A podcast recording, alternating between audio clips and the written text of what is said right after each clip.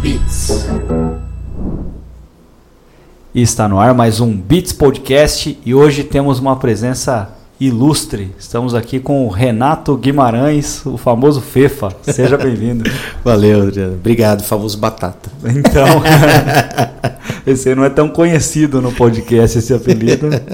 E todo mundo que vê já, já associa, né? O, o alemão batata, né?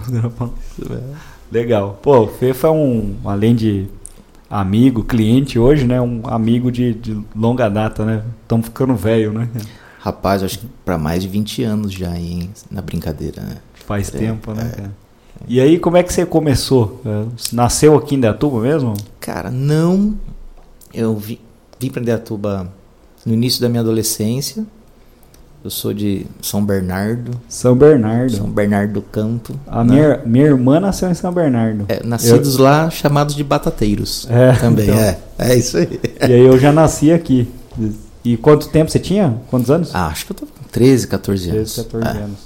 Legal. E aí, cara, é, um amigo de escola me levou para o ensaio de uma banda de um conhecido nosso aí também, publicitário, o Roberto. O famoso gordo. O famoso gordo, Roberto Tempesta.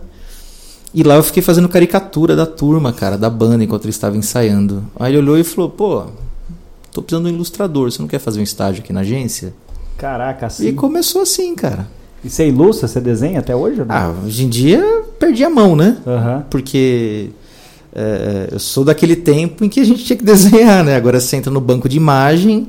Se você quiser um elefante de cabeça para baixo em cima de uma bola, tem no banco de imagem. Tem. Né? Mas, putz, isso aí, cara, Tô com 41, eu tinha 16 anos. Pô. Naquela época, a gente tinha os, tinha os bancos de imagem que a gente tinha que comprar, não era tão fácil pesquisar. Muita coisa era feita na unha mesmo. É, tipo um CD, né? Tinha um CD Isso, parte, você né? olhava o livro, escolhia foto, e aí a empresa mandava o motoboy trazer o CD, ou até o.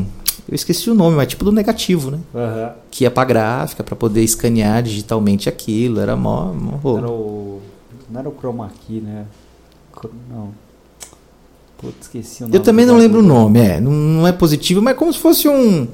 O, o, negativo daquela imagem que passava por um scanner e aí você conseguia digitalizar ela. Virava a imagem. É, isso aí. Tinha aquele. Tinha o. o... Zip Drive. Zip Drive, é, é, isso mesmo. Que é um disquete grossão. Tem gente que nem conhece disquete. Esses dias a gente estava conversando no escritório sobre isso. A turma que não sabe porque a gente fala discar telefone, porque nunca vi um telefone de disco. Né? Nunca vi um disquete, então zip drive, e era caro, né? Era caro. Então a gente caramba. mandava para a gráfica aquilo e tinha um número, tinha um controle. Uhum. Ó, o zip drive número 10 está na gráfica tal, tem que ir lá buscar porque custa caro. Né? Agora. Fazia lista telefônica e aí gravava nesse zip drive. Pô, gravava um, monte de zip drive assim, é, para sair uma lista é, telefônica. É isso aí, é. E, e, e, as coisas. Eh, a gente tinha um, um pouquinho mais de tempo para produção, né? Ah, tinha. Agora a gente eh, fecha os impressos à tarde, manda rodar de madrugada, vai tudo na nuvem. Uhum. No outro dia de manhã tá tudo para distribuição, né? Então é. É, mudou demais. Ganhou uma velocidade absurda, né? Tava falando com o Luizão, o Luiz Cavalieri aqui, que é nosso sócio. Ele trabalhou na, na época que se fazia tudo, fazia no Nanquim ou recortava foto, recortava foto mesmo, pestap, sabe? Então ele é, e até falando pro pessoal que é designer mais novo, tipo, falou, tá vendo essas ferramentas do Photoshop? Não tem aqui um, um negócio que parece um, um estilete? Ah, isso aqui é, era o estilete que o cara cortava o negócio. Tem um aerógrafo, não tem? Tem. Tem isso. Tudo isso vem da mesa de Pestap, né? É isso aí. É, eu, eu, eh, como estagiário, fazia ilustração e fazia muito pestap. Né? Então você imprimia o, o folder, uhum. imprimia, montava, fazia as dobras, levava para o cliente, coletava assinatura, trazia de volta, aí gerava arquivo que ia para gráfica. Agora você manda no WhatsApp, o cliente aprova na hora.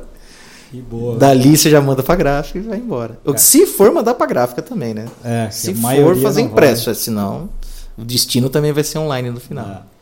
Eu trabalhava na lista telefônica, né? E aí eu. Eles faziam lista em São Roque. Aí você tinha que imprimir todos os layouts e levava lá pro cara assinar. E aí o cara pedia uma alteração. Falou, não, muda isso aqui.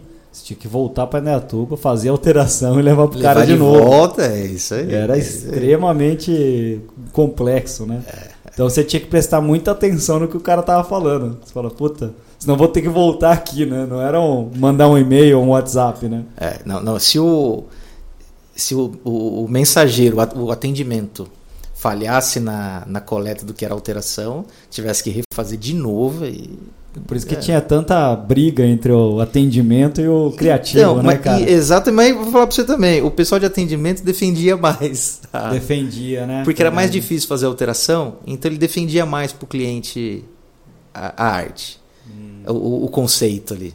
Porque ele sabia que dava muito custo, dava muito trabalho fazer a alteração.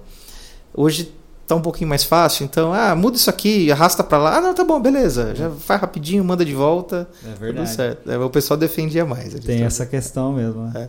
E aí, cara, você foi é, fazer, veio lá de São Bernardo. O povo que vem de São Bernardo fala São Bernardo. São Bernardo, é, lá já, já puxava o R. Já, já.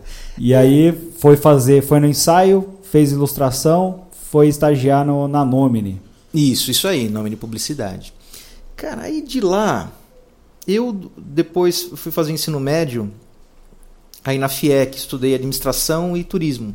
Tinha um curso de turismo na FIEC. Caramba. No turismo foi mais tempo estudando do que trabalhando. eu trabalhei acho que uns seis meses só na agência Nova Opção, que era cliente da Nomine. Uhum.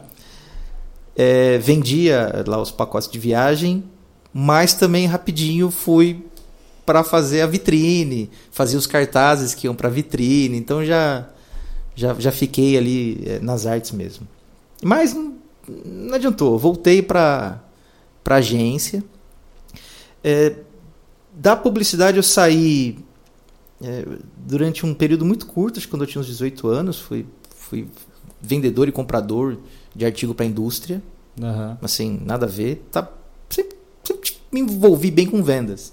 Tá. Né? E uma época que eu fui para uma empresa de mídia, que aí também tinha a ver, né? uma empresa de mídia exterior. Mas foram passagens muito curtas. Todo o resto depois, agência. Empreendi também, fui sócio de agência, é, consultor independente. Né? Hoje eu, eu respondo pela diretoria de marketing da GPC Empreendimentos. Acho que já está com uns 11 anos. É, faz tempo. Hein? Desde antes da, da fundação. Quando, quando eu é. entrei na GPCI, ela nem chamava GPCI direito ainda. Né? E teve um período que foi muito bacana que eu fui professor da, da UNOPEC, que agora é a Max Planck. Uhum. Né? Era o PEC, virou UNOPEC, veio o grupo da FAGE Policamp, comprou e eu acabei de te lembrar que você tinha esquecido, né? Foi. É, cara, é tanta coisa. É, às vezes é, é, é, bacana, às vezes as pessoas me param na rua para falar que Pô, você deu aula pro meu pai. Caramba, peraí. Não, mas, é ruim, não, mas calma aí, meu pai já era. É, eu já era quase adulto quando você deu aula pro meu pai. Porque eram os cursos tecnólogo. Uhum. Aqueles cursos de dois anos. Foi quando esses cursos começaram. E as primeiras turmas eram muito legais eram os alunos eram profissionais experientes já do mercado, mas que não tinham diploma. Uhum. Então era uma troca de experiência muito bacana nas aulas assim. É, os alunos eram gestores, eram gerentes de marketing de, de grandes empresas aqui do distrito da cidade, é, ou eram donos dos próprios negócios já há vários anos, mas queriam né, formalizar aí a, a formação, ter um diploma, se aprofundar mais na parte teórica. Só que depois é, atendida essa primeira demanda, começou a chegar o pessoal recém-saído mesmo de ensino médio. Uhum. Né? Aquele... E aí, cara, aí eu, eu, confesso que eu dei uma, dei uma desanimada. Chegou é, a molecada. Assim. É, e, e, não adianta, assim. É, infelizmente, muita gente fala assim: olha, meu pai me obrigou a fazer um, um. a continuar estudando. Eu quero saber onde não tem química nem matemática. Aí ele vai fazer educação física, jornalismo, publicidade, marketing, por aí vai.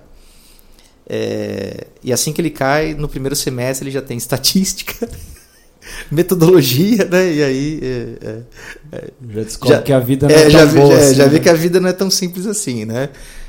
e aí também foi ficando muito atribulado, né? Tava difícil conciliar o preparo das aulas com, com a parte profissional, né? Porque você vai dar aula à noite, mas durante o dia o, o período necessário para preparar uma aula decente, legal, é, demandava um, um, tempo, um esforço bacana, porque não é só o conteúdo, mas você também tem que chegar muito disposto à noite, sabe? Uhum. É, eu, eu tinha muito orgulho de ser o professor da quarta e da sexta.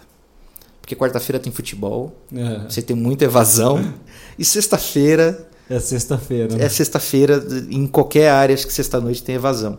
Então eles me jogavam para quarta e para sexta porque eu conseguia manter a galera engajada e participando. Então, além do conteúdo, também tinha que, que ter um pouquinho de, de stand-up, um pouquinho de, de motivação e, e, e, foi um período foi um período bacana. Que legal. E, é, e se aprende cada vez mais, né, também dando aula, né? É, um, é algo que é prazeroso por isso. É, né? não, é aprendo com o aluno experiente, uhum. se aprende com o aluno novato, porque ele também chega com coisas que ele teve acesso. Ou dúvidas que você fala, puta, como é que responde Exato, isso? Né? É. E outra, é, para quem não, não tem acesso, eu não tinha e tive acesso quando me tornei professor, as grades curriculares que são montadas são muito boas. Uhum. É muito legal. Então, te força a rever uma série de conceitos, a estudar mais, a, a estudar de novo, rever algumas coisas. É, então é, é, é, é vantajoso para todo mundo, é vantajoso para todos os lados. E é aí que ficou difícil. Não, não, não dá um semestre de aula, aquela mesma disciplina no próximo semestre mudou completamente. Uhum. É, isso que já faz alguns anos. Imagina hoje com, com rede social. Você vai e diz como é que funciona hoje é, é, os conceitos para uma campanha, por exemplo, no Insta. Hum. Daqui a seis meses mudou o algoritmo mudou se não é se é carrossel ou é vídeo, mudou a duração do vídeo, mudou o tipo de linguagem. É, você tudo, dá, né? é, eu sempre gostei de trazer exemplos do cotidiano e não uhum. adianta o, o, o, que fez barulho mês passado ninguém mais lembra hoje. É. Né? Então tinha que ter essa essa constante atualização de conteúdo também. Eu estava dando aula num, tipo um grupo que eu, que eu chama G5 explicar melhor. O cara pegou cinco gestões e aí ele pegava empresários ali que estão começando ou pequenas e médias empresas e passava por essas cinco gestões, né? Administração, financeiro, é, enfim, e tinha marketing. Aí eu fazia parte do G Marketing, da parte do, da disciplina da, de gestão de marketing.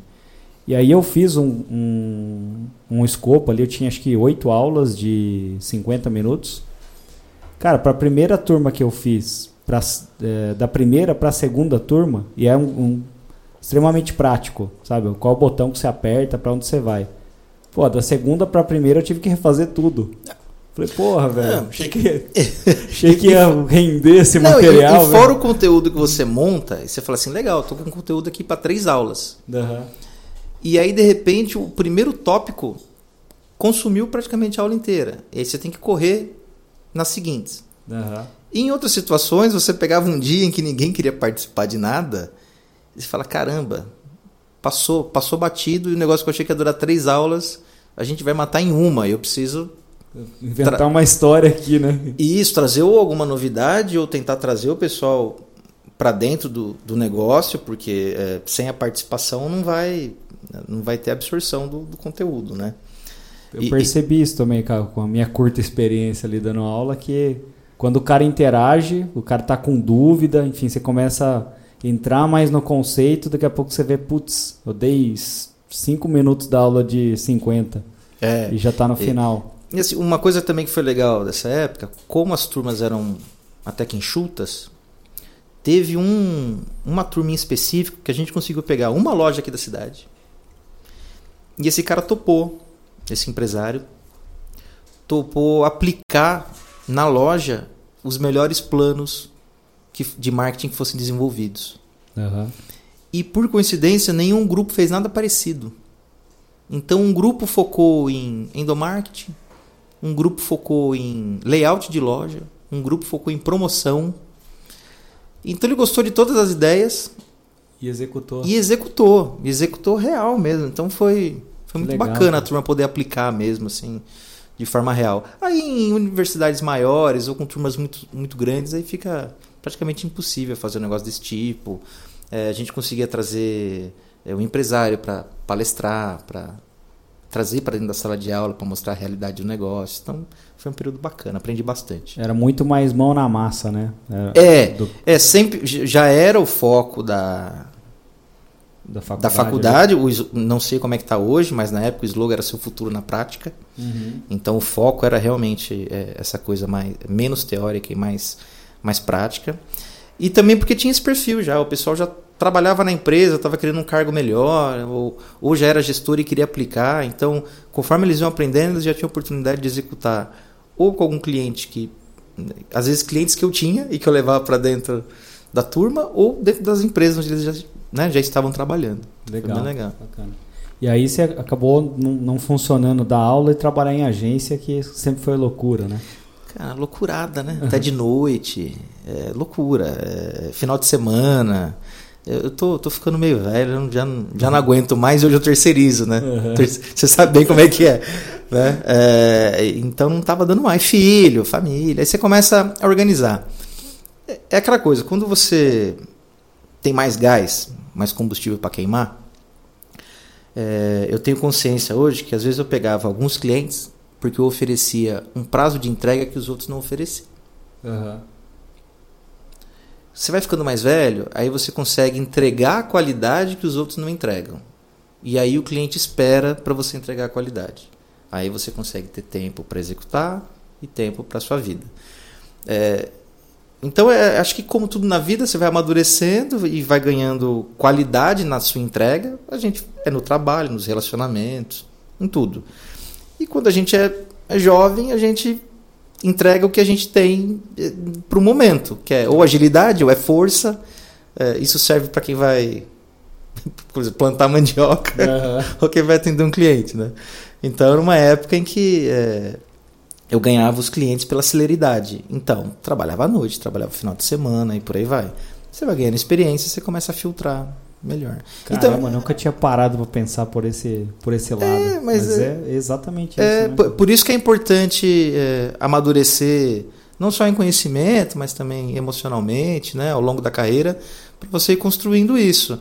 É, hoje você pega aí, sei lá, vamos pegar um Nissan da vida. Tudo bem que o exemplo, né, foi longe. Estelar, né? É, é, mas, pô, mas hoje é um cara que, sei lá quanto deve custar a hora dele para ele bater um papo com o empresário. É.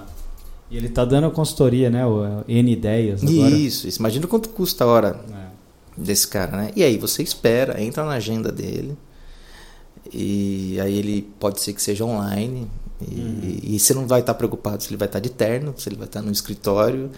O que você quer é a atenção dele, alguns minutinhos para trocar uma ideia, né? Uhum. Se ele, ou se ele vai estar em Porto Seguro. É, vai estar lá na casa dele, lá na Bahia, lá, né? Tomando água de coco. É, né? exato, exato. Legal.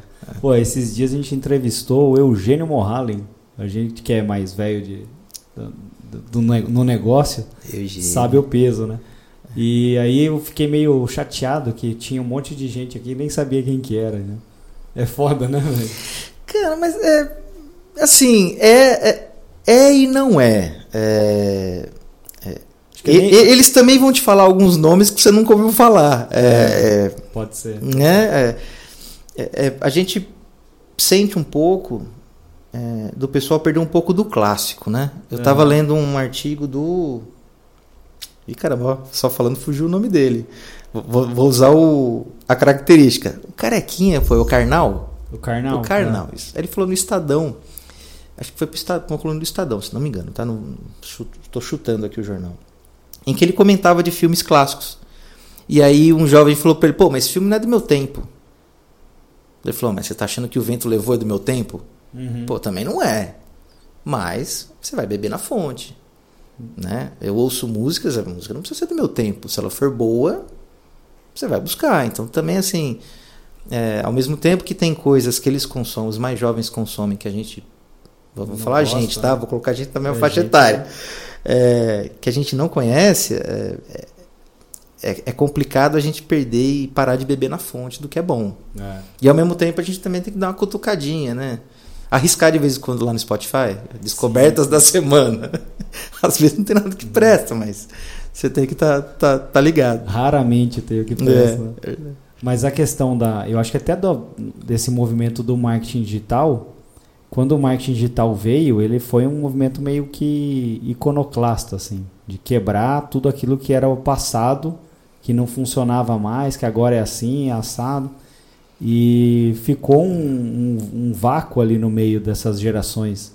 Então eu vejo hoje tipo, referen uma referência de, de conteúdo para marketing digital é o Rafael Hess. A gente até falou com ele aqui, quem estiver assistindo pode assistir depois desse episódio, pode assistir o do Hess lá, que tá, foi bem legal. E a referência do Hess é o Mohalen. É os caras que são os antigos, entendeu? Então, eu acho que quem perde com o vácuo, geralmente são as pessoas mais novas, que tentam reinventar a roda ali, né? É, assim, eu não sei o que, que vai acontecer daqui a um tempo.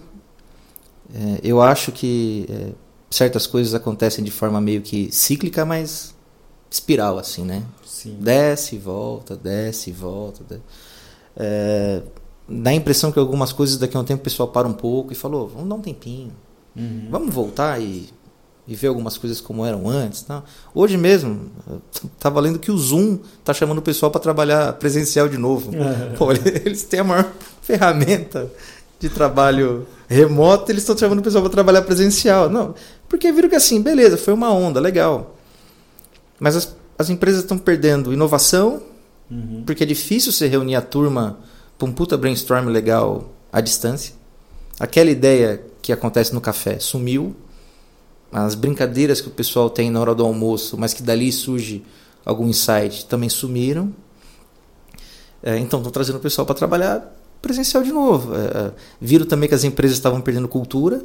É, acho que um dos principais pontos né, é esse, né? É, Tipo, tanto faz. Ele trabalha aqui, eu trabalho no, num concorrente. Ninguém É, se assim, identifica né, o negócio. É, eu acho que também assim, às vezes vem algumas ondas e dá a impressão que aquilo é uma verdade Absoluta, né? que vale. E não é. Sabe? Cada profissão tem um jeito. Aqui, pô, dentro, dentro aqui da sua empresa, cada departamento tem uma característica. Uhum. Pode ser que um departamento dê certo remoto.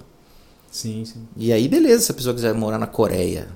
Mas outro departamento que não vai ter jeito, que, que as pessoas vão ter que estar por aqui. Então. Você tá falando do pessoal de desenvolvimento web, né? Esse- esses caras não vêm. Não adianta. Não, é, mas assim. Tem, tem uns caras que trabalham no Rio e um que trabalha na, em São Paulo, capital. Os, É, os caras então, não vêm.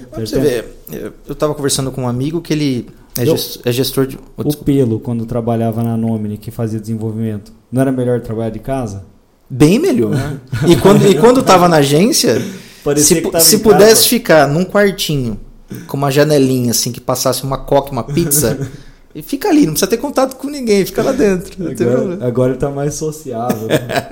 Não, eu falo, "Pá, cara, o tempo passa, né? É, é, maturidade. Mas antes, o Pelo fala uma coisa que antes tinha web designer. Que o Isso. cara era designer, mas também era web. Agora não é mais web designer, é só web. Você Então, o sei- layout dos caras. Então, eu vou falar a verdade, você, eu não sei nem os termos direito mais. Porque também, assim, é, não é, é bacana se prender tanto aos termos, né? É, Eu sempre trabalhei em pequenas agências. Então a gente era atendimento, criação, direção de arte, redação, era tudo, Fazia de tudo numa né? coisa só. Tudo bem que tem que tomar muito cuidado, né? Que senão vira pato, né? Você não nada direito, não voa direito, não canta É. direito, né? Então tem que tomar um certo cuidado para não ficar capenga o, o negócio, né? Aí, Quando você saiu da Nomini, você ficou quanto tempo na Nomini? Bastante Cara. tempo, né? Olha, sabe que eu não sei, porque foram algumas idas e vindas também. Tá. né, o, o chamar de gordo, o Roberto sempre foi um parceiraço, a gente sempre sempre teve junto em vários projetos aí, na música e também na agência. Então eu nem sei quantas passagens foram pela Pela Nomini. pela né? nome. né? Você tocava também? é teclado que você tocava? Baixo. Baixo, né? Baixo, é, é. Eu comecei com guitarra, mas como era um mau guitarrista, eu virei um baixista razoável. Quando a gente montou uma banda, falou, ó, montamos, o batera chegou e falou, montei uma banda, mas tem um guitarrista aí que é muito bom. Falei, ah, então tá bom, já entendi. Você vai ser o Dá segundo. um, dá um reserva. contrabaixo aí, tá tudo certo. é. Tem menos corda também, né? Mais fácil. Fica mais fácil, mais fácil. É, é mais, tranquilo. Aquela guitarra de quatro cordas, né? Mas a- aposentei. Aposentei, não, não deu mais. Largou a mão. Ah, larguei mão. Larguei E aí, quando você saiu da Nomini, você montou. Foi pra carreira solo ou não? Foi uma colega de faculdade, a Nádia, estava com a Lance Comunicação. Ah, era Lance, né? É, ainda existe, ainda existe a Lance Comunicação. E ela me convidou para assumir a direção de arte um, uma fatia do negócio. É, eu sou muito, sou cara, sou péssimo para datas. Eu, eu, nem lembro quantos anos foram, cinco ou seis anos, não, não sei. Mas acho hum. que era 2008, talvez. Ah, cara, 2000. isso é... Acho que era por aí, é, Uma coisa, eu sou péssimo com é. data, é. Eu não consigo nem criar uma referência para falar para você, ah, foi na Copa do Mundo tal, não, não, lembro. É, e, cara, foi bacana. É, ela tá, tá firme e forte aí.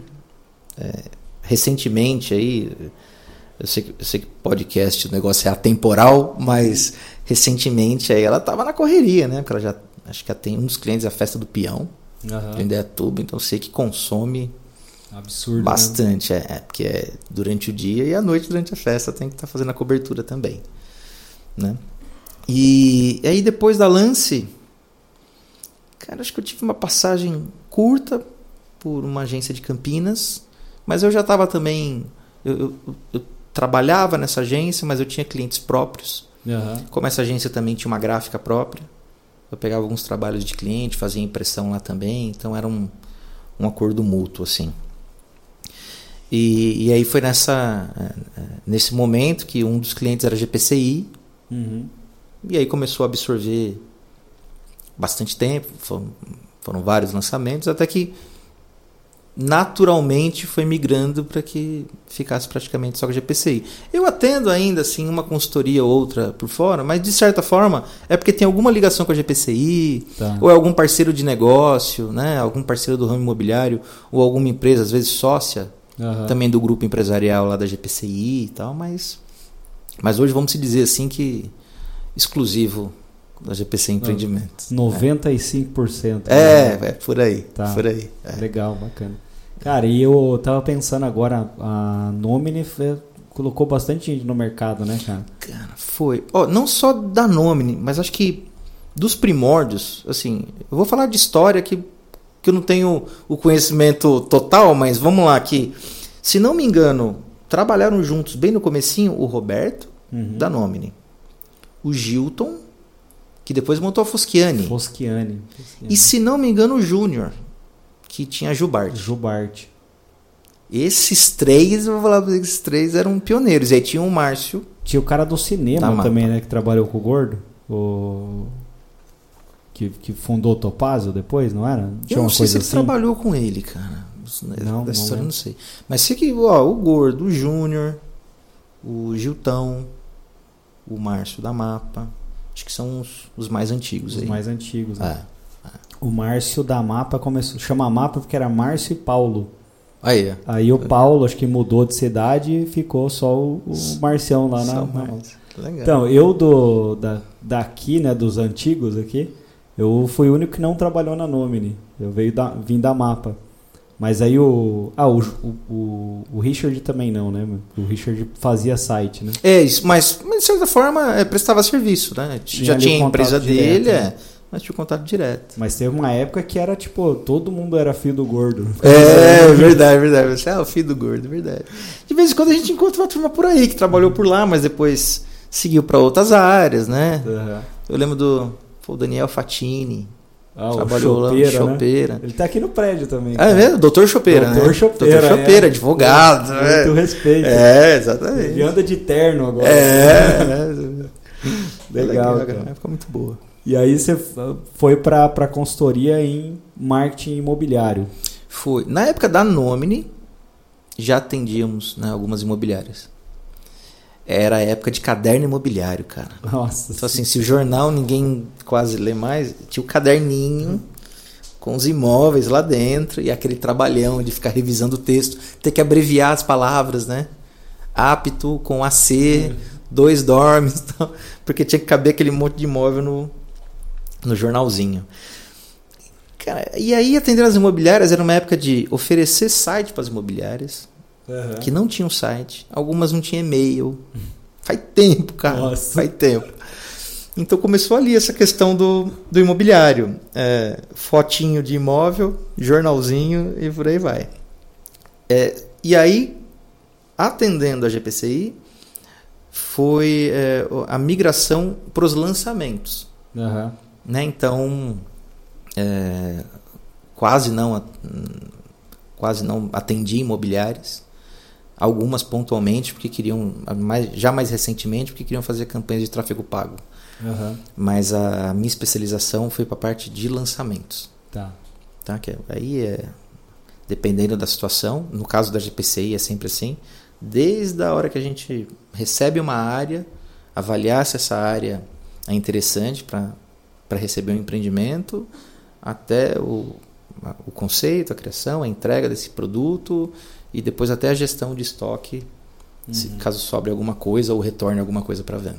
Tem até uma época a gente estava em parceria num, num dos negócios lá, e aí você começou a explicar, não, primeiro eu faço um, um pirata, acho que era alguma coisa. Isso. Faço um desse, depois aquele, não sei o que. Falei, caralho, que metodologia foda. É, é, tem, tem algumas fases. E aí, lógico, depende da característica do produto.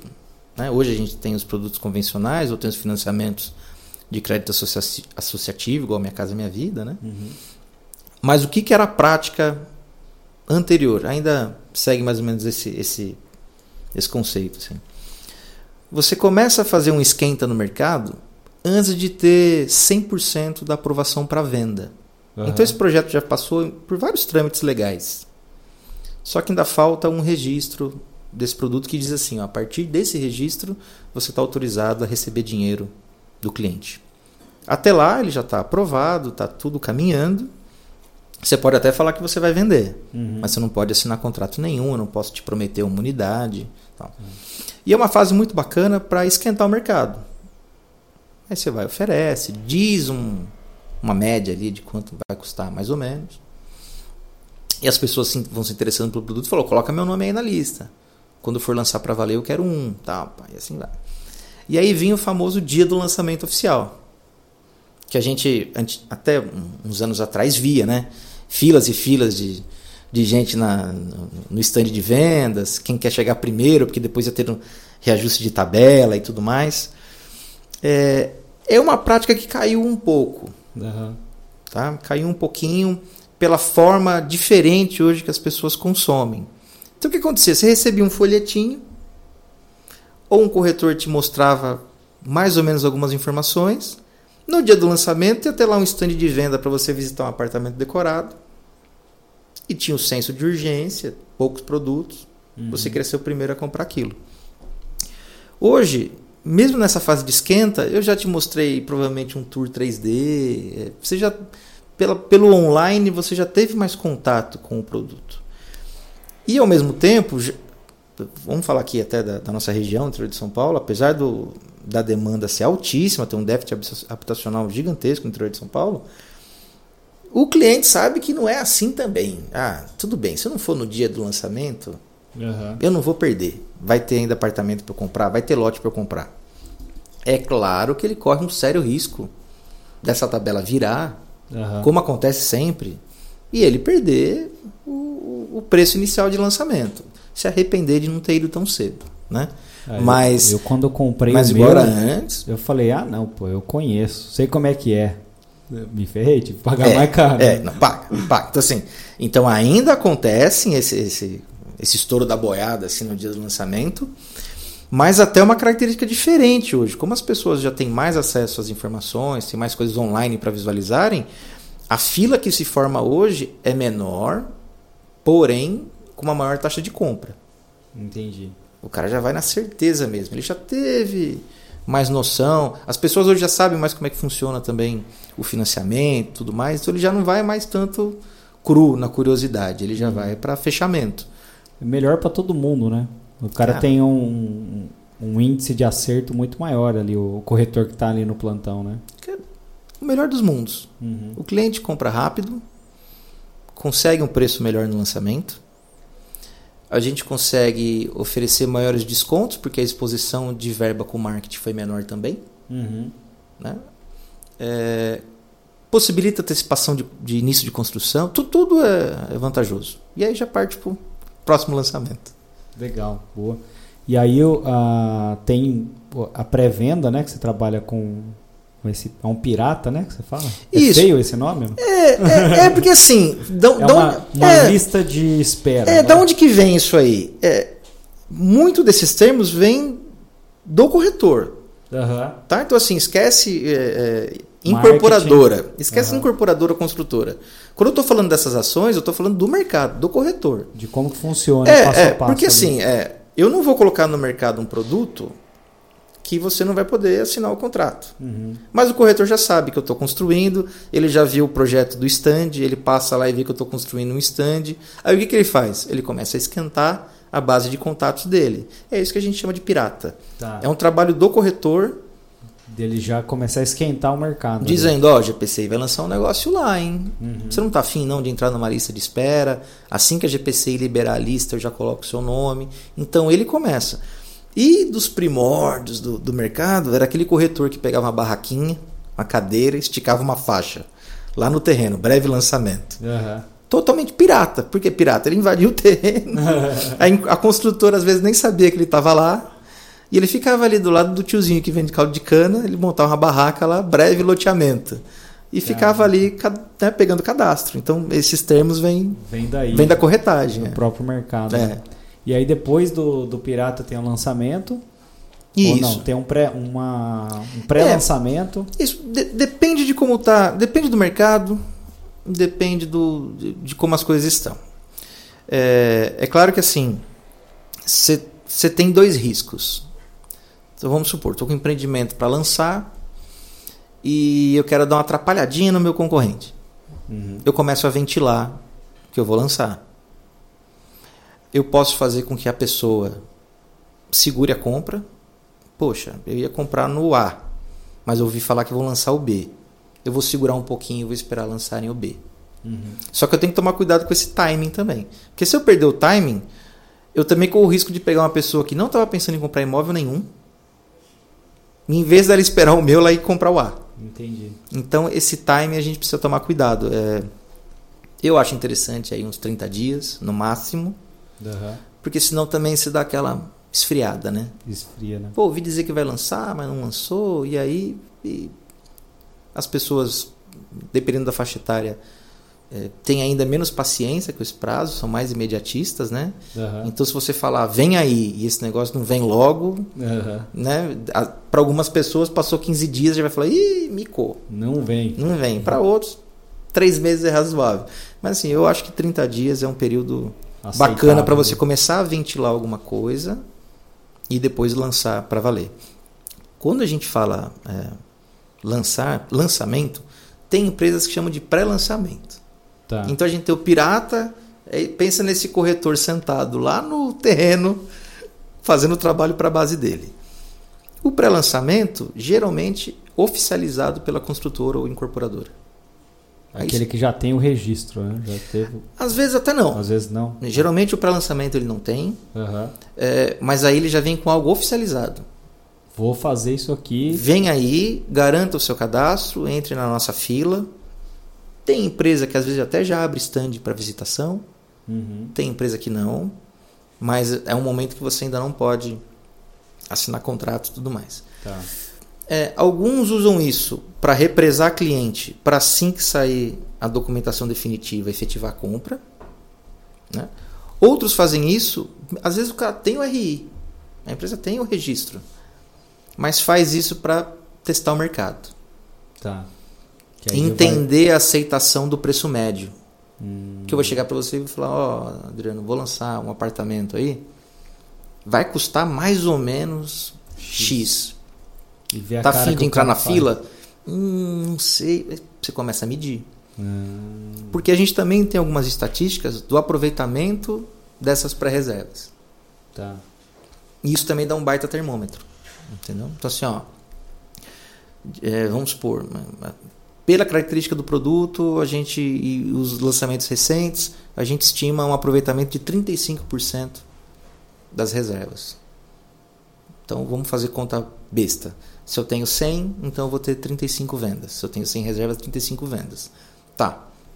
É um número bom para o meu lançamento? Bom, é. Então, ok. Então esse preço está bacana. Dá para a uhum. gente ter uma noção de quanto vamos vender no lançamento. e uma projeção da velocidade de venda durante o período. Durante o período.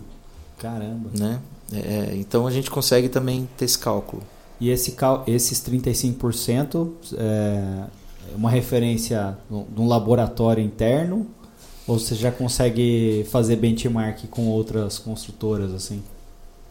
Olha, é, eu consigo às vezes alguns números de mercado, né? É, tenho tenho a expertise de outras construtoras que eu também já atendi, uhum. né?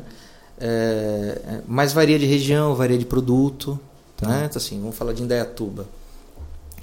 Indaiatuba, dentro das cidades aqui da região, é, tem uma renda bacana, tem um déficit habitacional alto, alto como o interior de São Paulo todo tem. É, e tem um metro quadrado de solo caro. Uhum. Então, você vai lançar apartamento hoje, dificilmente vai ficar aqui em estoque. Uhum. Né? Vamos falar de apartamento popular.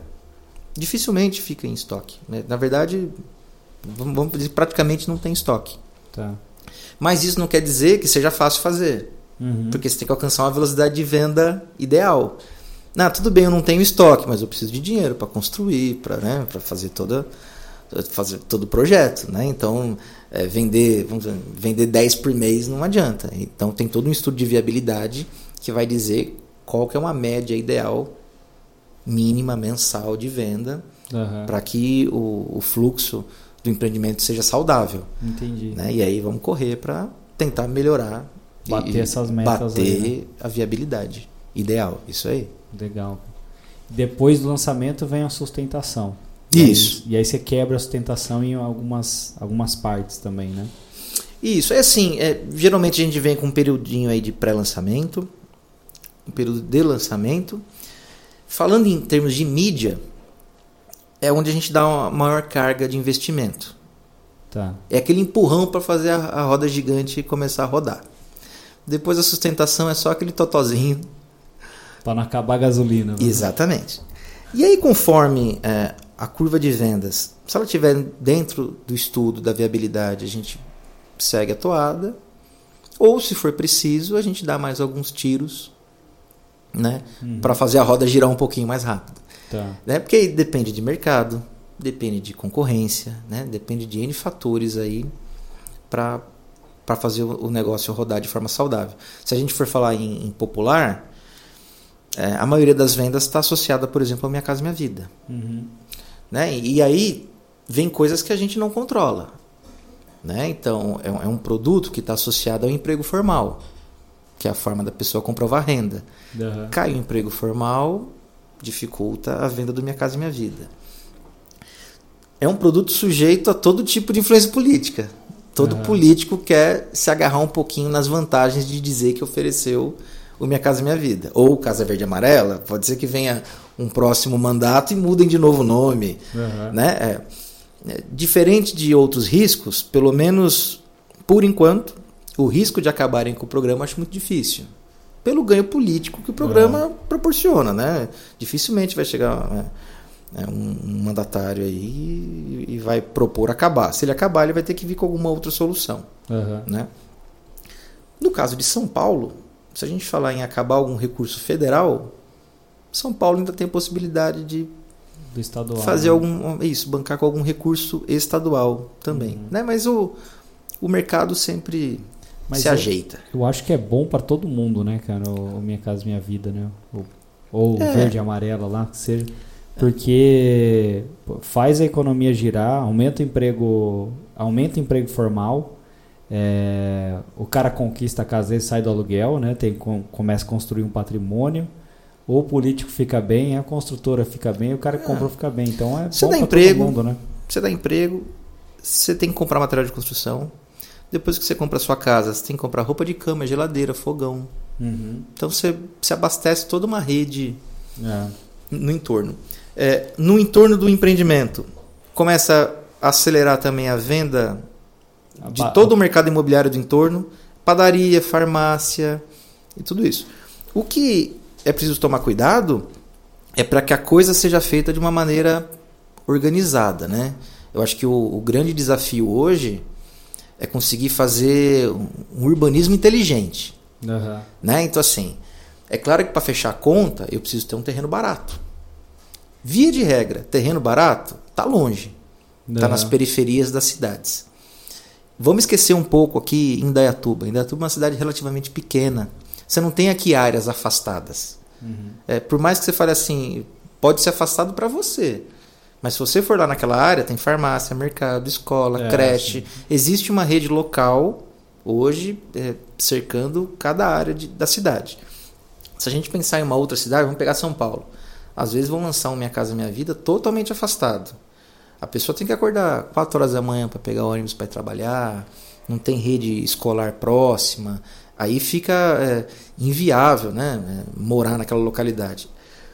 Para algumas pessoas, infelizmente, às vezes comprar um imóvel desse é o que cabe, uhum. então ele não está comprando um imóvel, ele está comprando um financiamento. Uhum.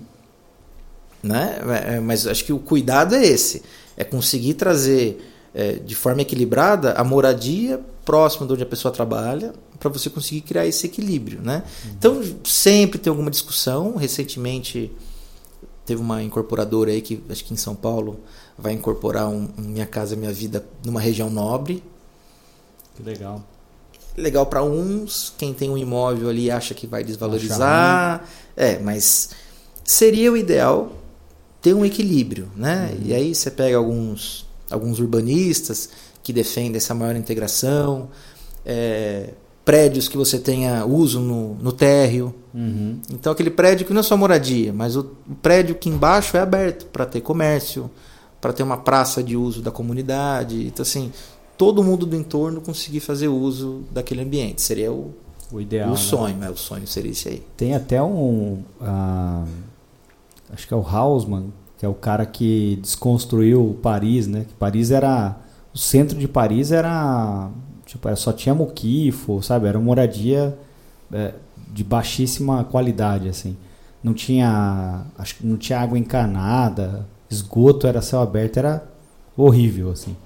E aí o, os caras foram lá contrataram um, um cara que é, ele ficou conhecido como o maior desconstrutor da história.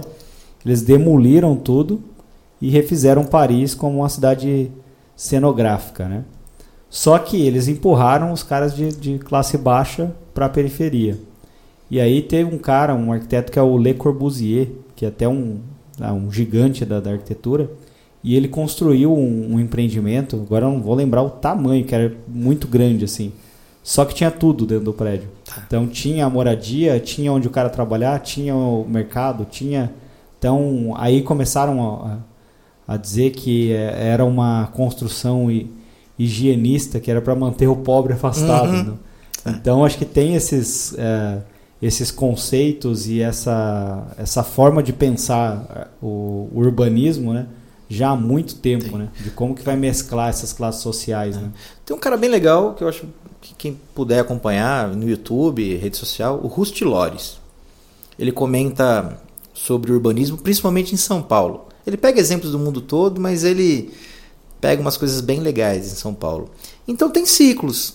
Tem ciclo em que vem uns projetos é, mais. É, vamos dizer assim, mais de uso comum das coisas. De repente vem uma fase em que tá tudo isolado, ou é higienista, ou, ou fecha tudo. Uhum. Né? Mas já teve períodos é, em São Paulo aí, nos anos 20, tinha uma arquitetura, né, o, modernismo, você tinha uma arquitetura muito legal, um espaço é, mais pensado, prédios com vão embaixo. Então você entra para morar, mas quem quiser passa por baixo e sai do outro lado. Uhum. Umas coisas bacanas que fazem uma integração da arquitetura com a cidade. Porque isso também ao mesmo tempo não é só modinha, ah, é, é socialmente responsável. Não, não é por esse lado. Uhum. Mas o prédio que tem uso embaixo, ele tem mais segurança, ele tem serviços para o morador, a rua fica mais movimentada durante o dia e à noite.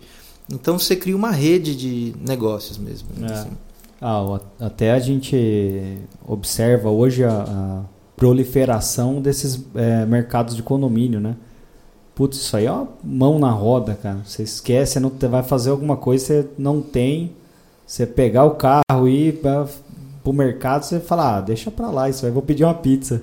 Você é. vai lá e pega o, o que falta eu acho que vai de, de encontro a isso, né? Esse, essa geração de, de negócios dentro do, é, desse ambiente novo, né? Mas ao mesmo tempo é um reflexo de uma série de outras coisas, né? falta de tempo. Uhum. É, às vezes a falta de um roteiro mais organizado. Pensa aí como é que era a rotina dos nossos pais voltando do trabalho. Ele saía do trabalho, ele parava na padaria, ele parava no mercado, ele passava em algum lugar para comprar alguma coisa, chegava em casa. Parasse no bar, não voltava mais. Né? Também. Tinha esse problema. É, agora, ou, ou é muito longe, ou o trânsito é muito complicado, não compensa parar. Uhum. Ah, quer saber? Vou, vou para casa e, e, compro lá mesmo. Compro na, na conveniência do, do, condomínio, né? Uhum. Então, é, é, é, trouxe, trouxe isso para atender essa vida corrida que a gente tem hoje, mas ao mesmo tempo proporciona que a gente fique curtindo mais a casa, assim também, né? O, o espaço, o condomínio. Então, legal. E, e, e tá. É, e tá ampliando, né? Então você tem o mercadinho, só que aí alguns agora tem muito, muita parte de açougue, uhum. chopp, lavanderia, a feirinha, feirinha. É, uma coisa muito legal hoje em, em todos os empreendimentos horizontais que a gente tem projetado são os espaços já para essas feiras. Então, espaço em que os condôminos se reúnam. Muitos hoje fazem de forma improvisada. Então, tem lá uma área comum, vamos fazer. Agora, de uma forma organizada, já pensando como é que esses food trucks vão estacionar, por onde eles vão entrar, por onde eles vão sair, como é que fica o destino do lixo que vai ser gerado ali, né? se tem rotas fáceis para a pessoa usar banheiro. Porque senão você vai lá no, na feirinha, você toma um chopp no food truck, se quer usar o banheiro, você tem que voltar na sua casa. É. Aí você fica com preguiça, dependendo da distância da sua casa para a feirinha dentro do condomínio, você não volta mais. Mas isso já tem, é, é, já tem sido é, é, contemplado em vários projetos. E, e, e, também de forma que a gente consiga ter vários usos para esse mesmo espaço. Uhum. Então ele recebe ali o food truck, só que no dia que não tem food truck, ele também serve como uma praça de eventos para o Dia das Crianças e a gente consegue montar brinquedão, infláveis, organizar alguma, algumas atividades. É, e se não tiver evento nenhum, ele não é só um espaço vazio. Uhum. Então tem ali um bom jardim, uma praça de leitura, um playground. Então é um espaço de convívio principal, independente se vai ter um evento ou não. Além do lazer. Né? Então hoje assim, as coisas vão evoluindo, um concorrente vai puxando o outro e quem ganha é o consumidor. Uhum. Né? Então, é, é, os condomínios hoje têm pensado mais em paisagismo, é, em um, um, acabamento melhor dos itens de lazer. O consumidor também está mais é, refinado, está mais assim. refinado e está mal, mal, acostumado. Uhum. Ah, você vai me dar só isso? O concorrente dá isso e, e mais um pouco, né? E também a gente está sempre atento às mudanças de comportamento. Né? Então, todas as pesquisas vão mostrar para você que entre comprar sem piscina e com piscina, o cliente prefere com piscina. Uhum. Agora, se perguntar para ele se ele quer pagar mais, ele não quer. Cara, eu tava pensando Normal. nisso. Uma vez você me falou de uma pesquisa que fizeram da, do cara que tinha piscina no condomínio, que ele usava muito pouco e que ele achava que Acho que o valor do condomínio aumentava muito por ter piscina. Acho que era alguma coisa assim. Quando eu fui comprar apartamento, eu, eu pensei nisso e comprei sem piscina. Só que a maioria é. prefere comprar com piscina, né? Se você perguntar, você, você pagaria mais? Não. Mas você quer com? Quero. Normal, é, normal. Você vai querer o um acessório de qualquer coisa, do seu carro, numa roupa, qualquer coisa. Perguntar, o lanche vem com batatinha. Você quer? Você não come a batatinha. Uhum. Mas se falar que tem, você prefere com batata. É, mas aí depois você vê que é, eu já vi empreendimentos aqui que a piscina está na sombra. Uhum. Aí que a pessoa não usa mesmo. É. A piscina gelada. Aí você vai aquecer, o condomínio fica caro. Né? Então também tem que ter essas preocupações. É, mas você... o comportamento vai mudando. Então hoje. Você também não quer ficar de sunga na frente dos vizinhos também, né? Tem, então, tem essa questão. Então as, as pesquisas vão para esse lado. Uhum. O homem não. Vou, vou, falar assim, tá? Eu vou, eu vou falar pelo estereótipo. Tá porque é, é o macro da pesquisa. Uhum. Não estou entrando em detalhamento, estou indo pelo macro da pesquisa. Da, da, família tradicional. O homem não usa. Uhum. A mulher tem vergonha de ficar de biquíni na frente do vizinho. Só quem tem filho desce. Uhum. E aí a criança fica na água, o pai e a mãe ficam ali tomando um sol e conversando com os vizinhos. É o que acontece de fato, né? É. Quem é mais jovem, adolescente e tal, também desce, mas acaba mais usando como uma forma de ter um local ali para ficar conversando com os amigos. Uhum. E aí vai da regra de cada condomínio. Tem condomínio, por exemplo, que não permite consumo de bebida na, beira da piscina. piscina. Água, refrigerante, cerveja. Aí diminui também a frequência de quem desce só para socializar. Uhum. Né? É, mas hoje, assim, demandas recentes. Pet Space, academia. Superaram piscina. Uhum. Né? Salão de festas, também. É se bom, gente, né? É, se a gente falar em apartamento, você não vai conseguir fazer uma festa para vários convidados dentro do apartamento, você desce pro salão. Uhum. E aí também tem sido uma tendência, não aquele salãozão grande que você vai fazer um casamento, mas o empreendimento ter ou um salão grande que você consiga modular, ou vários menores. Porque daí você consegue atender mais gente. Uhum. Hoje eu vou fazer uma noite de pizza. Um forno de pizza, uma adeguinha de vinho. Você desce lá com quatro, cinco amigos. Né? E, é o que mais acontece. Mesmo. É, e aí outras tendências aí que eu não vou abrir muito, porque já, já vem em lançamento daqui a um tempinho. É. O pessoal pega o podcast e É, copia, né? exatamente. Né? É. Eu tô falando aqui daquilo que é. Já é, paci já, já é pacificado. É pacificado em vários produtos aí que já, já tem sido lançados aí. Mas tem, mas tem coisa nova que a gente vai trazer aí. Cara, e qual que é a diferença uh, de você vender um Minha Casa Minha Vida e vender um alto padrão? Ou do médio também, vamos. Tá, tá. É... Vamos lá. Se gente... O Minha Casa Minha Vida também é interessante a gente dividir. Tem aqueles de faixa 1, uhum. que são os mais populares.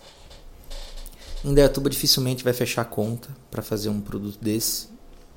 Então, infelizmente, é difícil atender esse pessoal de menor renda. Ó, só um comentário. Quando eu era adolescente e tal, que eu ia para São Paulo, ia em balada, esse tipo de coisa, falava, onde você mora? Ah, eu moro em Dayatuba.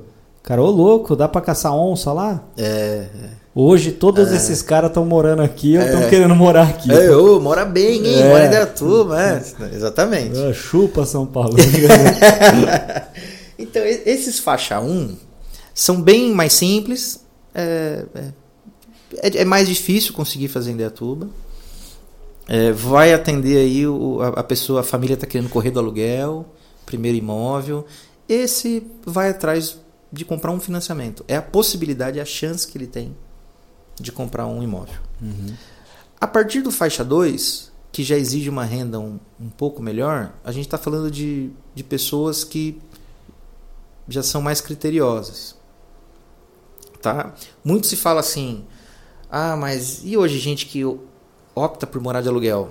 Ok, pode ser. Então, assim, a gente esbarra nesse consumidor. Uhum. É claro que tem todo um gosto né, de conquistar o imóvel. É. As pesquisas também mostram que, assim, é, entre os desejos das pessoas, ter um imóvel é o primeiro. Uhum. Supera ter um bom emprego.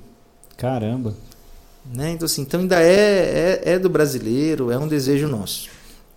Quando você vai para o alto padrão, é, o engraçado do alto padrão é o, o concorrente indireto.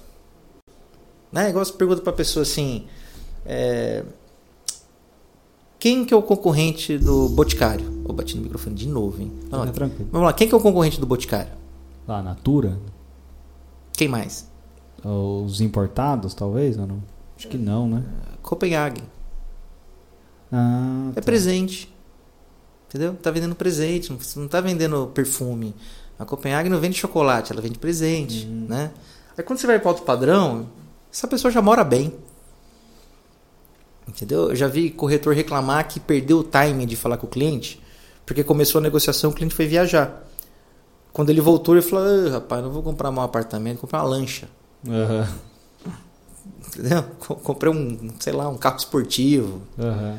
É, fiz uma viagem para Dubai de 60 dias, gastei o dinheiro que estava. Então é um, é um negócio Cara, diferente. Tem é. mais possibilidades ali para ele. É, é. E aí, às vezes, a venda vai se dar pelo detalhe. É, eu, eu já presenciei corretor vender lote de alto padrão na minha frente, assim. E o comprador nem visitar o produto. Não querer visitar o produto. Não, eu tô sem tempo. Você falou que é bom, assina aí. Uhum. Eu assino. Tá aqui, dá a chave Pix e já era. Eu vi um caso, se não me engano, Não sei se é da Cirela, tá? Mas acho que é da Cirela. Apartamento de São Paulo, estúdio Pininfarina. Então Pininfarina projetou. Rampa na garagem, com ângulo perfeito para um carro esportivo não enroscar. Né? Descer de Celta, tudo bem, mas de Ferrari, uhum. a barriga da bichinha enrosca lá na, na rampa. E para você ter uma ideia, uh, o estacionamento foi pensado para que, assim, num dia de festa no seu apartamento, a equipe de manobristas conseguisse com facilidade pegar todos os carros dos outros andares e esvaziar o melhor andar para seus convidados estacionarem. Então o estacionamento já era projetado para que o, o, estacionamento da rua ficasse vazio para receber os seus convidados. Olha o tamanho do seu apartamento. Ia ter manobrista. Caramba. Pra, e depois que a sua festa acabasse, fosse fácil recolocar os carros dos outros moradores nas vagas deles. Né? Falou, aí esse cara contando, falou, apartamento tinha é, sala para motorista. O motorista ficava ali, tinha uma sala para ele, para ele ficar aguardando ser acionado ou não.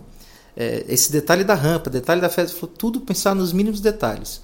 Quando abriu venda, vendeu tudo. O principal motivo. Você tem certeza que é o mais caro da Faria Lima mesmo? É, então eu compro. Não viu o projeto, não, não viu nada. Então, assim, você tem. É, é, você tem essas peculiaridades, entendeu? Loucura, do alto cara. padrão. É muito louco. É, e aí também que eu falo para os corretores. É, tem corretor que, lógico, o corretor sonha em vender casa de milhões. Uhum. Né? É, mas ele precisa ser daquele meio, interagir uhum. com aquele meio, ter contato com essas pessoas. E esse contato não precisa ser direto. É, é muito louco isso também. É, eu vi por, eu, eu conheço corretor que era tratador de cavalo. Então ele tinha contato com o alto padrão por prestar serviços para o alto padrão. Uhum. Então tem corretor que acha que ele tem que jogar golfe. Uhum. Comprar Rolex, é, é. Ferrari.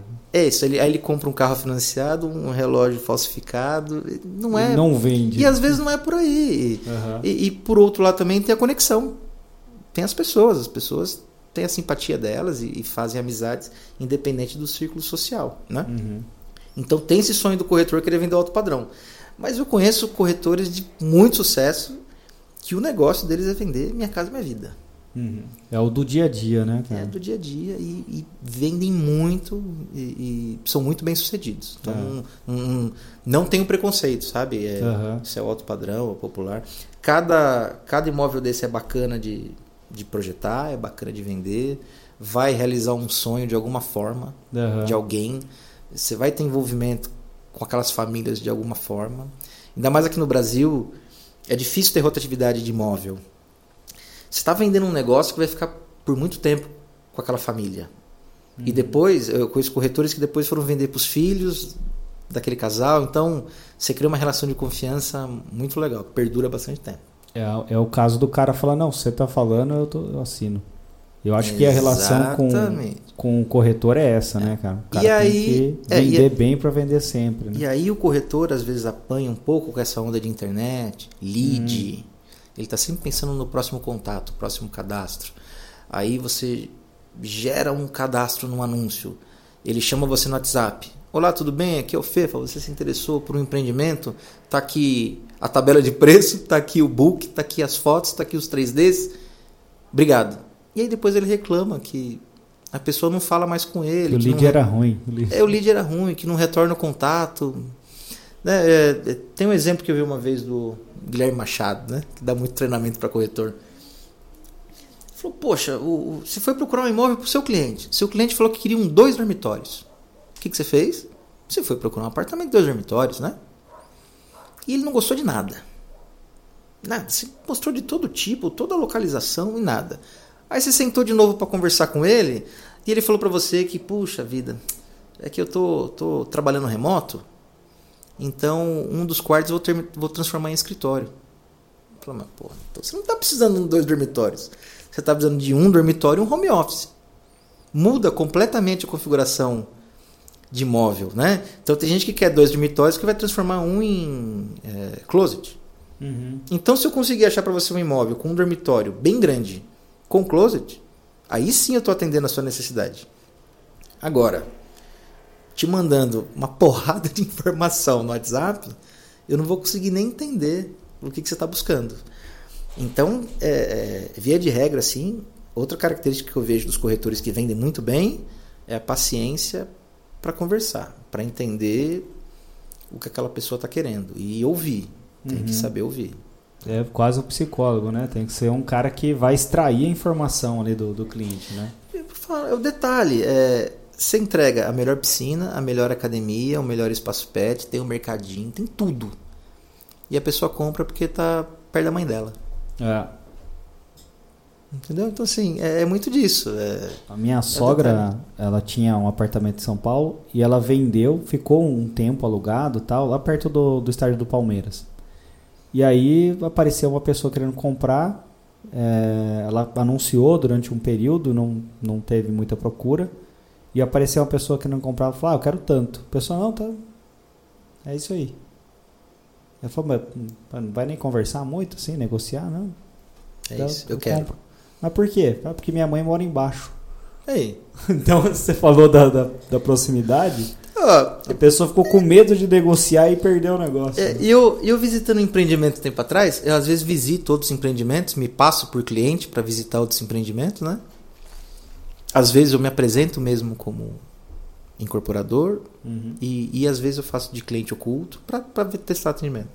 Eu conversando com o corretor, e me, tinha me identificado, ele, mas ele foi muito atencioso, mostrou todo o produto. Ele falou: agora dá licença, que, que tem que atender o senhorzinho aí e tal porque ele comprou dois apartamentos, um para ele e um para a filha. Só que ele na hora de comprar comprou errado e eu tô tendo tentando mudar o apartamento de lugar. Mas por quê? Foi porque ele quer mudar o apartamento da filha, que era em outra torre, e ele quer mudar para cima do dele. Ele falou, que legal, quer morar pertinho? Ele falou, não, que ele quer, que ele quer alguém que ele pode xingar se fizer barulho.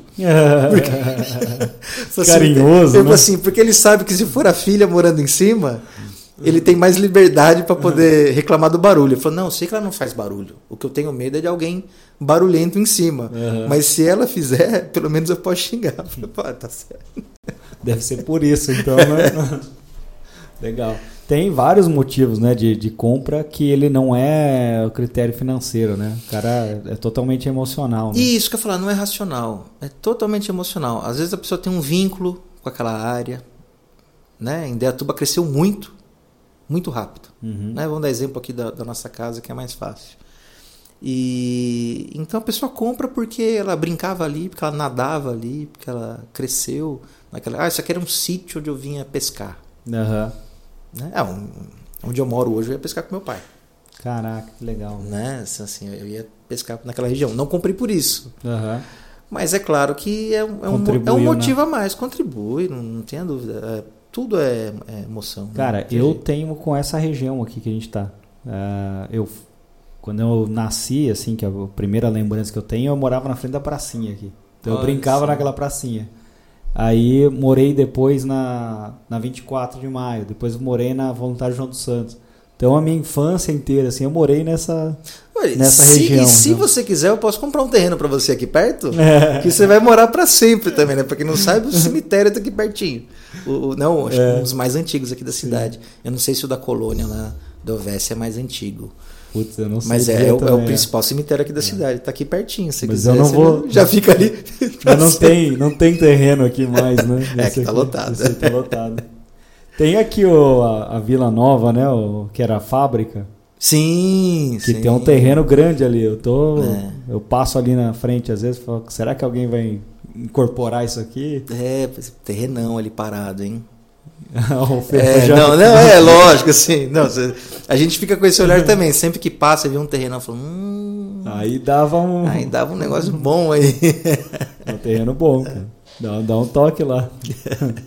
bom, uh, e o, o médio padrão? Qual que é o comportamento do cara? O cara comprou um primeiro e quer mudar para um maior? Tá. É. Vamos, vamos é voltar. O, é. o Faustão, ele pergunta e vai respondendo. Isso, é, é, é, mas é isso, vamos voltar um pouquinho. Quando a gente vem do popular, é primeiro imóvel ou é correr do aluguel. Uhum. Né? O alto padrão, ele está é, comprando para um investimento, ou fazer um upgrade de moradia, ou porque a vida mudou. Né? O médio, cara, assim, quando a gente fala em outros setores, o médio se lasca, né? Uhum. Porque ele não tem tantos benefícios para compra, ele já não se enquadra mais no Minha Casa Minha Vida para ter as melhor, os melhores descontos, e muitas vezes ele não tem um baita capital aplicado. Não ficou rico ainda, né? É, não ficou rico ainda para comprar o alto padrão. Uhum. Né? É, mas o médio, é, às vezes ele compra pela necessidade da família ter crescido, uhum. ou por uma mudança de endereço, ou porque depois de muita luta ele vai conseguir fazer o upgrade de moradia que ele estava desejando tanto, né? É, ou porque ele conseguiu juntar um dinheiro e ele vai ou dar entrada ou de repente ele vai comprar um lote e vai construir, né? É, hoje existem também é, mais facilidades para financiamento também da classe média, mais bancos hoje ofertando financiamento, quanto mais oferta de financiamento, menores taxas, aí é possível fazer as compras, né? E o mercado também se adapta e ajuda. Uhum. Então, dependendo da situação do mercado, as construtoras e incorporadoras também oferecem mais ou menos financiamentos de entrada e, e auxiliam dessa forma. Legal. Estou falando que fei, a gente fez uma campanha uma vez para GPCI que ganhou prêmio, né? Um prêmio de jornal. Foi, foi. Que era com essas necessidades, né? Então, foi. era uma página, acho que de jornal, e o cara queria uma vaga maior. E aí o, o carro extrapolava a vaga. Ou ah, a família cresceu, o bebê saía do. Isso. Ele saía do cerco ali do anúncio e invadia a matéria do jornal que a gente tinha escrevido ali Esse. de forma. Esse anúncio específico do bebê eu lembro, lembro bem. Isso eu, eu sempre lembro, assim. É, bah, talvez tenha gente que nem leia jornal, né? Mas assim. Não lê mais, É, né? não lê mais jornal. Mas o, o- geralmente dentro do jornal da revista você tem o quadradinho reservado para o anúncio. Aham. Então foi uma negociação, também, também envolve uma negociação diferente com o jornal, para que o bebezinho extra, ou o carro extrapolasse o espaço reservado do anúncio. Aham. É muito legal, dá um, dá um impacto muito bacana. A gente ganhou o prêmio, né? Porque você era o marketing, né? Então. Não, foi, junto. não, foi, foi, mas ali foi, foi, foi crédito total de vocês. É, Você, é um, mas uma, aprovou também, né? é, é, mas uma coisa que eu acho legal, cara, é dar liberdade para vir ideia nova. É, porque senão, é, assim como eu, você vê, eu tô falando aqui de uma série de formulazinhas. Aham.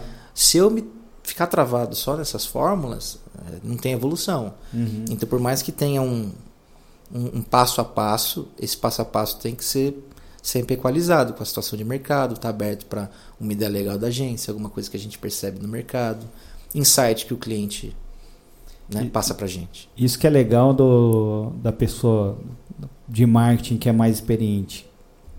A gente tem uma fórmula que a gente vai usar, mas a gente sabe que aquilo ali não é para sempre. Uma fórmula é boa até ela parar de funcionar. E ela para de funcionar, né? A gente vê hoje em marketing digital todo mundo vendendo sonho. Não, faça isso aqui, compre, aplique essa, essa fórmula aqui que eu, que eu inventei que você vai ficar milionário, É, né? é. E a gente sabe que não é isso, Não, né, que funciona, é, né? é. E outro, mas uma vantagem pelo menos do marketing digital é experimentar. É. Conseguir experimentar rápido, errar rápido e errar barato. Putz, Né? que antes você fazia um outdoor lá, ah, vamos colocar esse título. Coloca Cara. o título, não vendeu, é 15 dias lá. no mínimo, né? E caro. né? Até você descobrir que não era aquilo, É, né? é. Tem, tem muita gente hoje fazendo offline que o cara testa a campanha no online, ela rodou, aí ele joga pro, pro offline. É. Que é um laboratório, né? Né? E erra aonde é barato e rápido para consertar e depois aplica no offline que é mais lento. Isso aí. E o, o digital também encurtou a pesquisa, né, cara? Antes tinha um mercado gigantesco de pesquisa, que qualitativa, quantitativa. E aí o cara falava, cara, vou pagar X na pesquisa. Eu invisto isso de mídia, testo a hipótese, funcionou a hipótese, eu rodo a campanha, né? É, exemplo, eu posso rodar aí várias campanhas paralelas, Uhum. destacando o preço, destacando o lazer, destacando um item específico do lazer. Eu rapidinho consigo entender aonde performou melhor, trazer o público que está performando em cada característica. Uhum. É muito rápido, muito rápido mesmo. As pesquisas ainda são né, Essenciais, essenciais, porque elas também evoluem. né? Uhum. Então, os institutos de pesquisa também evoluíram. Então hoje eles evoluem também cruzando dados. Sim, sim. Né? É, então existe ainda as pesquisas como elas eram feitas, mas também hoje com o cruzamento de dados e algumas coisas interessantes também que algumas pesquisas proporcionam, que são aquelas aqueles grupos de pesquisa. Né? Esqueci o nome técnico agora. Grupo de pesquisa? É, que são as salas o fechadas focus group, com né? focus group. Isso aí. Legal. Isso aí. Cara, e uma coisa também que é prejudicial pro, acho que pro mercado é antes para o cara rodar uma pesquisa, ele tinha que pensar muito o que, que qual tipo de resposta, o que, que ele queria ouvir daquilo. É, né? exato. É, eu acho que o, o, profissional de marketing é, no digital, tô metendo o pau no digital aqui, a gente é, é uma agência de marketing digital. Né? É, mas o cara tem que primeiro saber qual é a pergunta que ele quer ouvir a resposta. Então o cara hoje vai fazendo teste AB sem, tipo, qual que era a pergunta mesmo? Vai fazendo porque é fácil, né? É, assim, eu já vi pesquisas em que é, a resposta é praticamente óbvia. Uhum. Eu vou te mostrar um 3D de uma piscina linda. Gostou? Pô, é claro. não tem como não, não, né, não ter uma resposta que não seja aquela. Então, é, é, eu vejo que às vezes tem um pouquinho de preguiça uhum. de, mais, é, de forma mais aprofundada em certos itens. É, então, sei lá, vamos supor. O quanto pesa para você ter um apartamento em que o banheiro tem janela ou é ventilação forçada? É um, um detalhe que impacta demais o custo de obra. Uhum. Né? Mas vamos entender o quanto esse custo de obra compensa cobrar a mais ou não, não vai impactar tanto. É, formas de pagamento.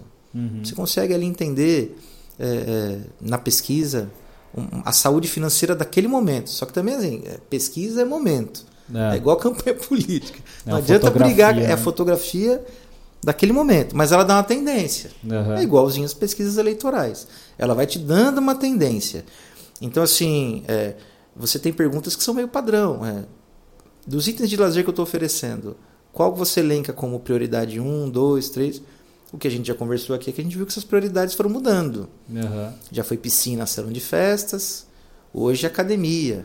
Espaço pet aparecia lá para baixo, hoje ele apare aparece em terceiro.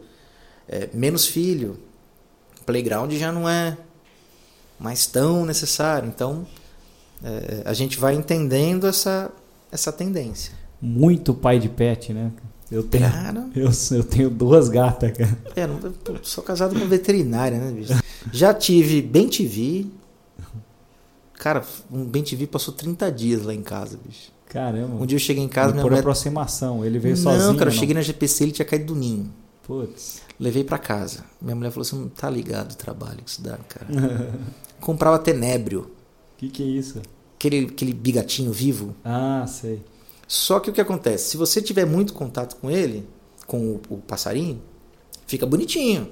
Depois você vai para rede social e fica fazendo postagem dele no seu ombro. Uhum. Só que ele não vai mais para a natureza. Uhum. Então você tem que ter um mínimo de contato. Eu peguei um lavabo, isolei, ele ficou dentro do lavabo, aí eu entrava para dar comida e saía para ele ter o mínimo de contato. Aí um dia eu cheguei em casa, minha mulher tava ensinando ele a voar, cara. Colocava ele em cima da beliche da cama, dava um tapinha nele, ele saía para voar. Voltava.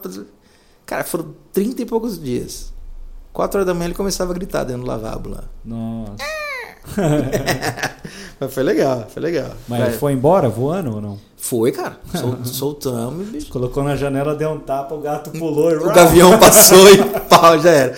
A nossa parte a gente fez.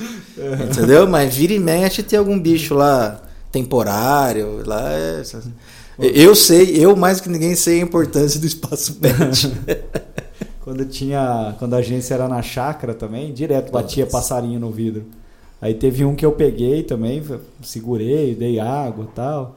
Aí coloquei ele na janelinha assim, do jeito que eu bati, o, o passarinho deu duas voadinhas assim, pau, caiu quebrou o pescoço, cara. Puta, eu fiquei com peso na consciência. Falei, é, foi eu que empurrei. Assim, você tentou. Você deixou a natureza seguir o curso, é. mas você tentou. Você ajudou. Mas é a vida.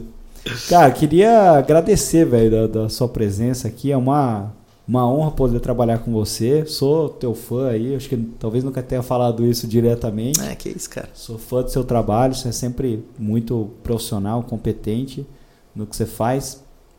é uma satisfação ver assim o, o seu é, a sua evolução, né, como profissional. A gente é, é da mesma época, né? É. Então é legal ver todo mundo assim que da nossa época é, fazendo as coisas acontecerem, posições bacanas no, no, no mercado. E você pensar, né, quando o Indatuba era mato, é. você tinha Nomine, a galera que saiu da Nomine, todo mundo tá bem, alguns mudaram de área, mas quem ficou, você vê que são pessoas é, corretas, são pessoas íntegras e que fazem o, o, o reggae acontecer, né?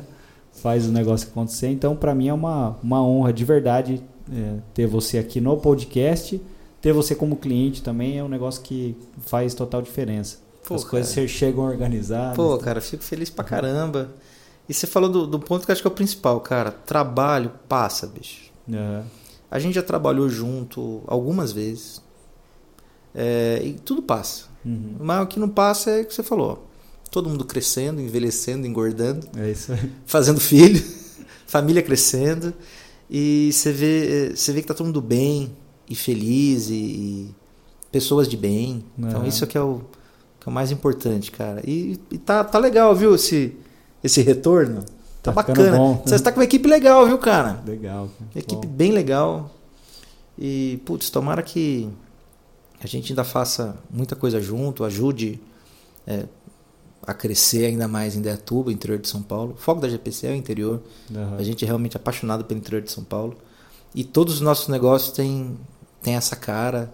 A gente trata tudo com olho no olho mesmo, assim, sabe? Uhum. Então, pô, fico muito feliz, cara, de, de estar aqui contigo. Legal. Vou aproveitar e mandar um abraço pro, pro Biel, pro. Ô, oh, cara, mandar um abraço pro, pro Luizão. Biel, pro Luli, uhum. né? O Henrique, que teve aqui na, na, apresentação da, da, última campanha, que também é pedra fundamental lá é. da, da GPCI, também é das antigas. O Pablo, o Pablo que já não. foi. Você ver, o Pablo, cara, cresceu muito dentro da empresa. Hoje assumiu o jurídico da empresa. Que legal. Um cara que já foi da, da empresa de mídia, que também é do grupo, né? E, e hoje assumiu o jurídico, é um cara que patrulhou pra caramba. Via ele sair do escritório lá, pegar a motinha, ir pra Campinas, estudar. Ralava, né, cara? Estudou Porra. muito, varou madrugada Porra, e tá lá. Um abraço, Pablão, também. É. E... Seu Pedro, financeiro, tá lá, sei lá. Muito Quanto... tempo. Nossa, cara. É. Para quem não sabe, no comecinho da agência a gente dividia o escritório com a, com a GPCI. É verdade, bem no comecinho. Cara, é verdade. Então a gente já... Nossa, onde foi isso? Era Rua Sorocaba? Rua Sorocaba. Rua Sorocaba. 359. Né? É, cara. Cara, fico muito feliz mesmo, cara, de ver, sabe, você estando aqui, sendo cliente ou não sendo cliente, eu vou estar sempre torcendo para as coisas acontecerem, darem certo lá para a GPCI, para você e para todo mundo. Pô, né? legal, cara. Então, saúde e prosperidade aí. E que Deus sempre continue abençoando vocês. Pô, tá todos nós. Amém. Você vê que você fica velho, você fala. É! Cara, valeu. É isso aí. Beats.